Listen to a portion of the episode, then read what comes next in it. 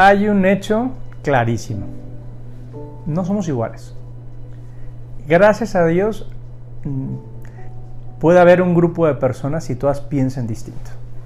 Y eso da riqueza no solamente a los lugares de trabajo, a la familia, a los amigos. De hecho, cuando uno se encuentra con alguien que piensa más o menos como tú, pues es una sorpresa, ¿no? Coincidir. Pero en el fondo, en el fondo, en el fondo hay algunos puntos de coincidencia, no muchos más. No podemos nosotros plantearnos ni, ni, exigir que los demás hagan lo que yo diga porque así lo he pensado.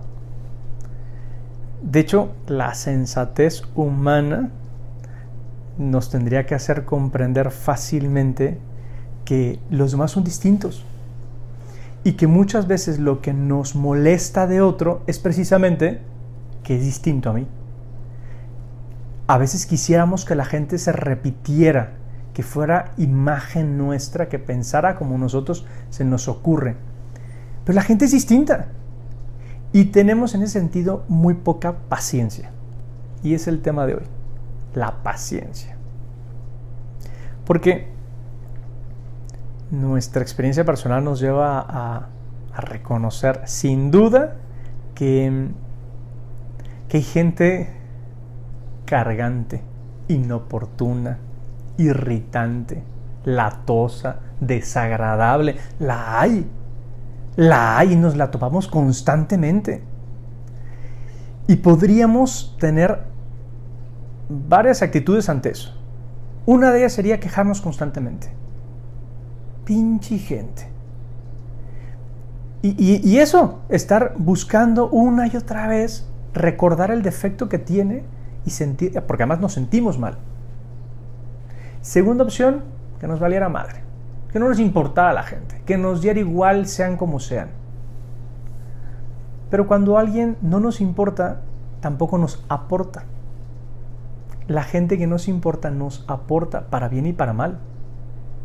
Cuando nos encontramos a alguien que piensa distinto a nosotros es, pues nos llega a suceder como las piedras del río. Están todas lisitas justamente porque, porque se han ido frotando una con otras.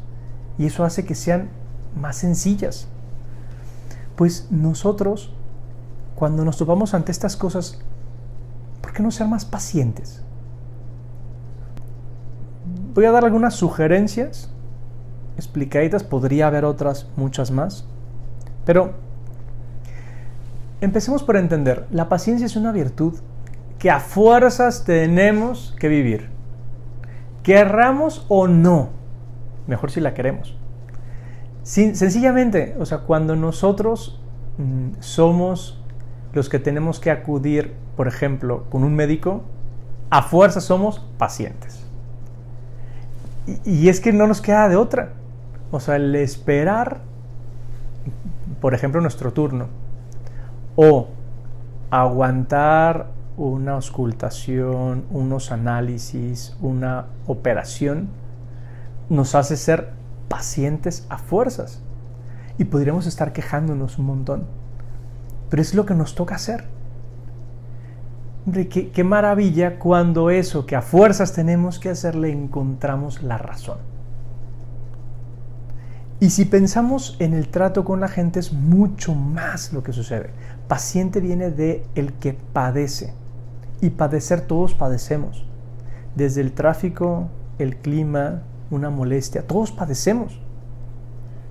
Qué feo decirlo, pero, pero también padecemos a la gente que tratamos.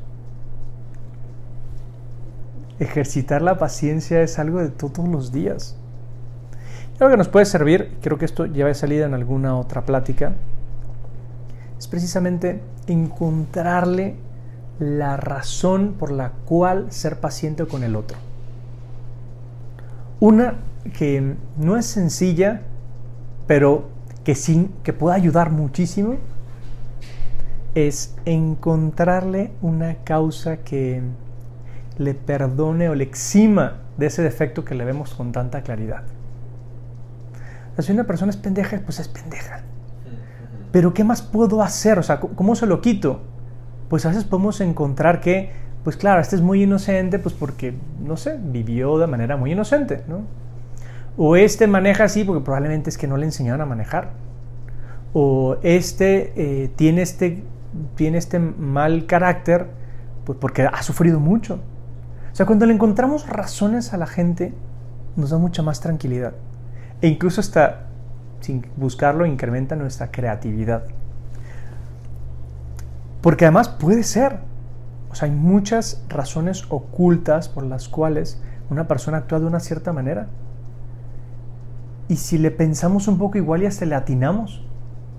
Lo cierto es que al encontrarle una razón cierta o no al actuar de alguien que nos molesta, por lo menos nosotros perdemos esa negatividad, es estar pensando en lo malo. Porque, porque lo contrario sería no tener los ojos abiertos a la verdad. Muchas veces vivimos con un cierto prejuicio que el prejuicio es una de las cosas que no nos permite conocer la verdad. Vemos a alguien y ya le estamos juzgando. Pensamos ya ciertas cosas de esa persona sin conocer sus circunstancias. Eso es un prejuicio. El ejemplo más básico y característico. Vemos a una persona mal vestida correr por la calle a toda prisa con un maletín en la mano. Ladrón, seguro si vemos a una persona bien vestida correr a toda prisa con el mismo maletín en la mano, decimos, tiene prisa. Eso es un prejuicio. ¿Y si esa persona mal vestida en realidad es que le acaban de robar? ¿O se encontró un maletín y se lo está devolviendo justo al que va enfrente corriendo? A veces actuamos así con la gente, con un prejuicio. Nos hacemos una idea antes de conocer la realidad. Y luego nos damos de topes porque hemos juzgado muy mal a la gente si tuviéramos un poquito más de paciencia con los demás, nos encontraríamos esas razones, que además nos ayudarían a estar mucho más tranquilos. Porque el que está buscando malas razones con los demás, sufre. Sufre. Esa inclinación que a veces tenemos a juzgar temerariamente. Nos lanzamos a decir, este es un tal por cual, este es un ladrón, este es un pendejo, este es mentiroso. Y a veces decimos con unas cosas fortísimas de la gente. Es bastante incoherente de nuestra parte, ¿eh? Porque no nos ponemos a pensar que en muchas ocasiones somos nosotros los que somos juzgados por los demás. Sencillamente porque no tienen por qué entender las razones de nuestro comportamiento siempre. digo, allí entran todos esos dichos populares tantas veces escuchados. Por lo mismo tenemos que primero barrer nuestra casa antes de empezar a levantar el polvo de la otra. O sea, mirar cómo estamos nosotros. Porque esta idea ya bien conocida, encontramos en los demás nuestros defectos, justamente porque nos llaman la atención. Si tuviéramos más paciencia con el otro, probablemente sería tener también más paciencia con nosotros mismos. Algo que nos cuesta muchísimo es perdonar. Es fuerte, pero nos cuesta mucho. De hecho, de allí el, dicho popular, yo perdono pero no olvido, que es una contradicción. Totalmente. Más bien, es que justamente el olvidar el agravio es perdonar. Una cosa es que yo recuerde los hechos, pero el problema sobre todo está cuando lo que yo tengo bien guardado es ese resentimiento. Bien guardado. Digo, el Padre nuestro lo dice con claridad. Perdona nuestras ofensas como nosotros perdonamos a los que nos ofenden. ¿Con qué esperanzas queremos que Dios perdone lo que nosotros hacemos si nosotros no somos capaces de hacerlo con alguien más? O sea, el deber de, perdonar es, es necesario, sobre todo y especialmente porque nos libera a nosotros mismos. Cuando alguien nos ha hecho algo que está mal y estamos recordándolo constantemente, la pasamos muy mal, muy mal. hay gente muy exitosa que guarda unos rencores y luego busca la revancha. Hay gente muy buena, aparentemente muy buena, que, que eso sí, al, en cuanto le preguntas por Mengano, te va a soltar todas las cosas que le ha hecho. E, e, es fuerte, pero somos muy incoherentes también en ese punto, muy incoherentes. ¿Y eso qué tiene que ver con la paciencia? Todo. Aguantar. Hay cosas que hay que aguantarlas y en vez de estar cargando, soltar. Qué fácil, qué a gusto. Qué a gusto cuando no sientes que nadie te debe. Porque si estamos pensando en la deuda, no pensamos en, el futuro, sino en el pasado. No disfrutamos el presente. Vemos a alguien y ya nos estamos pensando lo que me debe. Me debe una disculpa, me debe lana, me debe... Y no disfrutamos lo que nos sucede en ese momento. Incluso esa misma persona. A veces lo que nos planteamos es la comparación. El otro está más equivocado que yo. El otro está peor que yo eso no, nos ayuda nada. Muy al contrario. Porque nos, lo que nos planteamos es que esa persona tendría que dar el primer paso. Y cuando eso sucede, luego estamos juzgando. Claro, algo quiere. Aquí hay segundas intenciones. Y volvemos a sufrir. nos buscamos nos buscamos las excusas para no perdonar, para mantener el agravio. Me acuerdo muy bien de, chiquito, alguna pelea con mi hermano y pues, pues yo estaba más grande, ¿no? Entonces le di sus moquetazos y terminó llorando el chamaquito. Y, pero bueno, no sirvió nada porque no había nadie enfrente. Me acuerdo bien que cuando escuchó que llegaba el carro de mi mamá, este, se fue al baño, se echó agua se marcó según él sus lágrimas para que se notara que había sido golpeado. Qué estupidez. Digo, era un niñito, pues. Eh, pero a veces así estamos. Estamos pensando en lo que nos han hecho, que no se nos olvide lo que este hijo de su tal por cual me hizo. Que no se me olvide. Otra idea. Otra idea es, mm, cuando algo malo nos ha sucedido, cuando hemos tenido que ser pacientes con el defecto de alguien, con la ofensa de alguien o con una situación, siempre tenemos como esa tendencia a contarlo, que la gente lo sepa.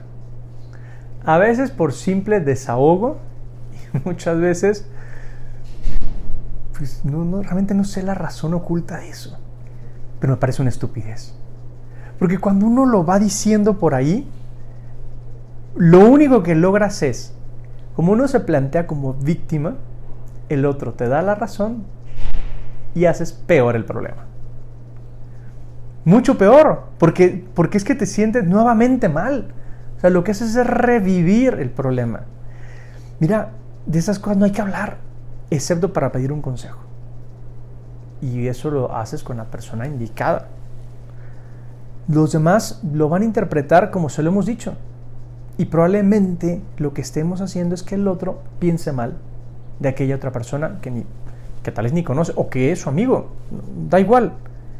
El punto es que no nos hará sentir mejor el hecho de compartir el agravio o la razón o las tonterías del otro.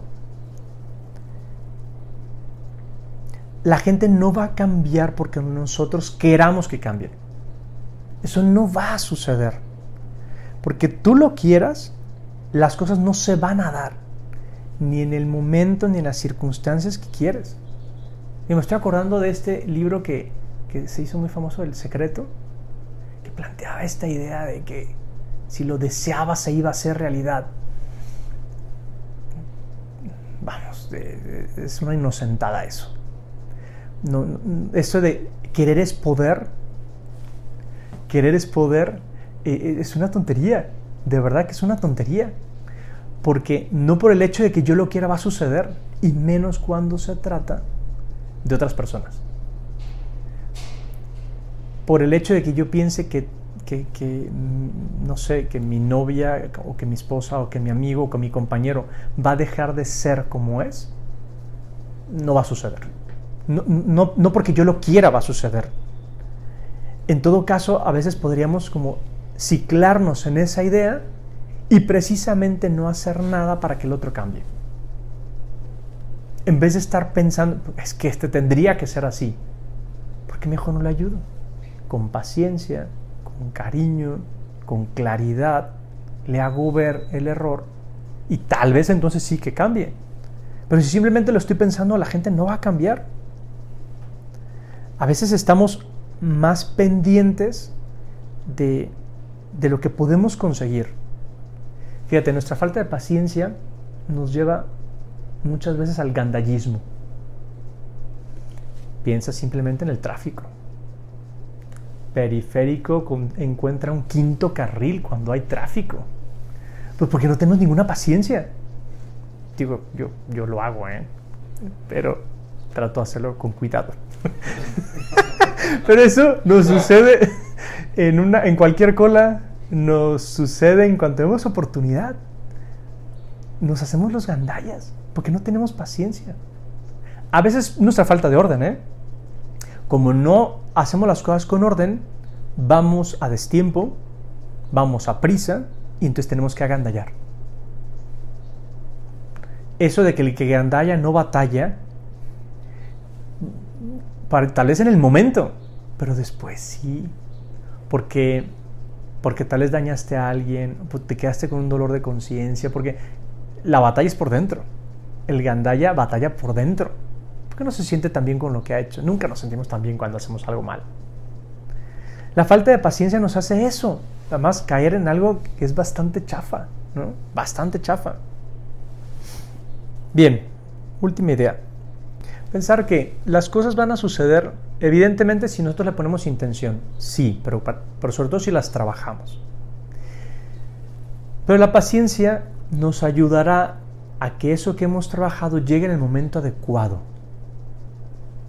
sin prisa, como queriendo que la plantita crezca simplemente porque yo le jale las ramas. No crece la planta, al revés, se muere. Como dicen por allí, al que le toca, le toca. Y te toca aunque te quites y no te toca aunque te pongas. Paciencia, ¿cuál es la prisa? Esa inmediatez con la que queremos vivir nos quita mucho de naturalidad y de disfrutar las cosas. Paciencia, a veces por ir más lentos vemos las cosas que no observaríamos de otra forma. Podemos poner atención a la gente, a un comentario, a un panorama, a una foto, a un algo. La paciencia además nos dará una fortaleza personal mucho mayor. ¿Cuántos ejemplos conocemos de gente que lo intentó una y otra vez? Esa perseverancia que está muy unida a la paciencia. El caso emblemático de, del capitán, el de Kentucky Fried Chicken. Tantas veces que lo intentó. Ah, es paciencia. Bueno, testimonios de gente que, que, que de verdad ha vivido esta virtud, que ha aguantado las circunstancias de la vida y los ha hecho mucho más recios. Casos como el de Mandela o el cardenal Bantuan o gente que ha estado encarcelada por tanto tiempo y que gracias a esa paciencia luego su fortaleza interior se hizo mucho mayor. Hace a la gente, como decía, más recia, más fuerte, más valiente, más esforzada se gana mucho más en actitud cuando se es paciente que cuando se pierde la paciencia.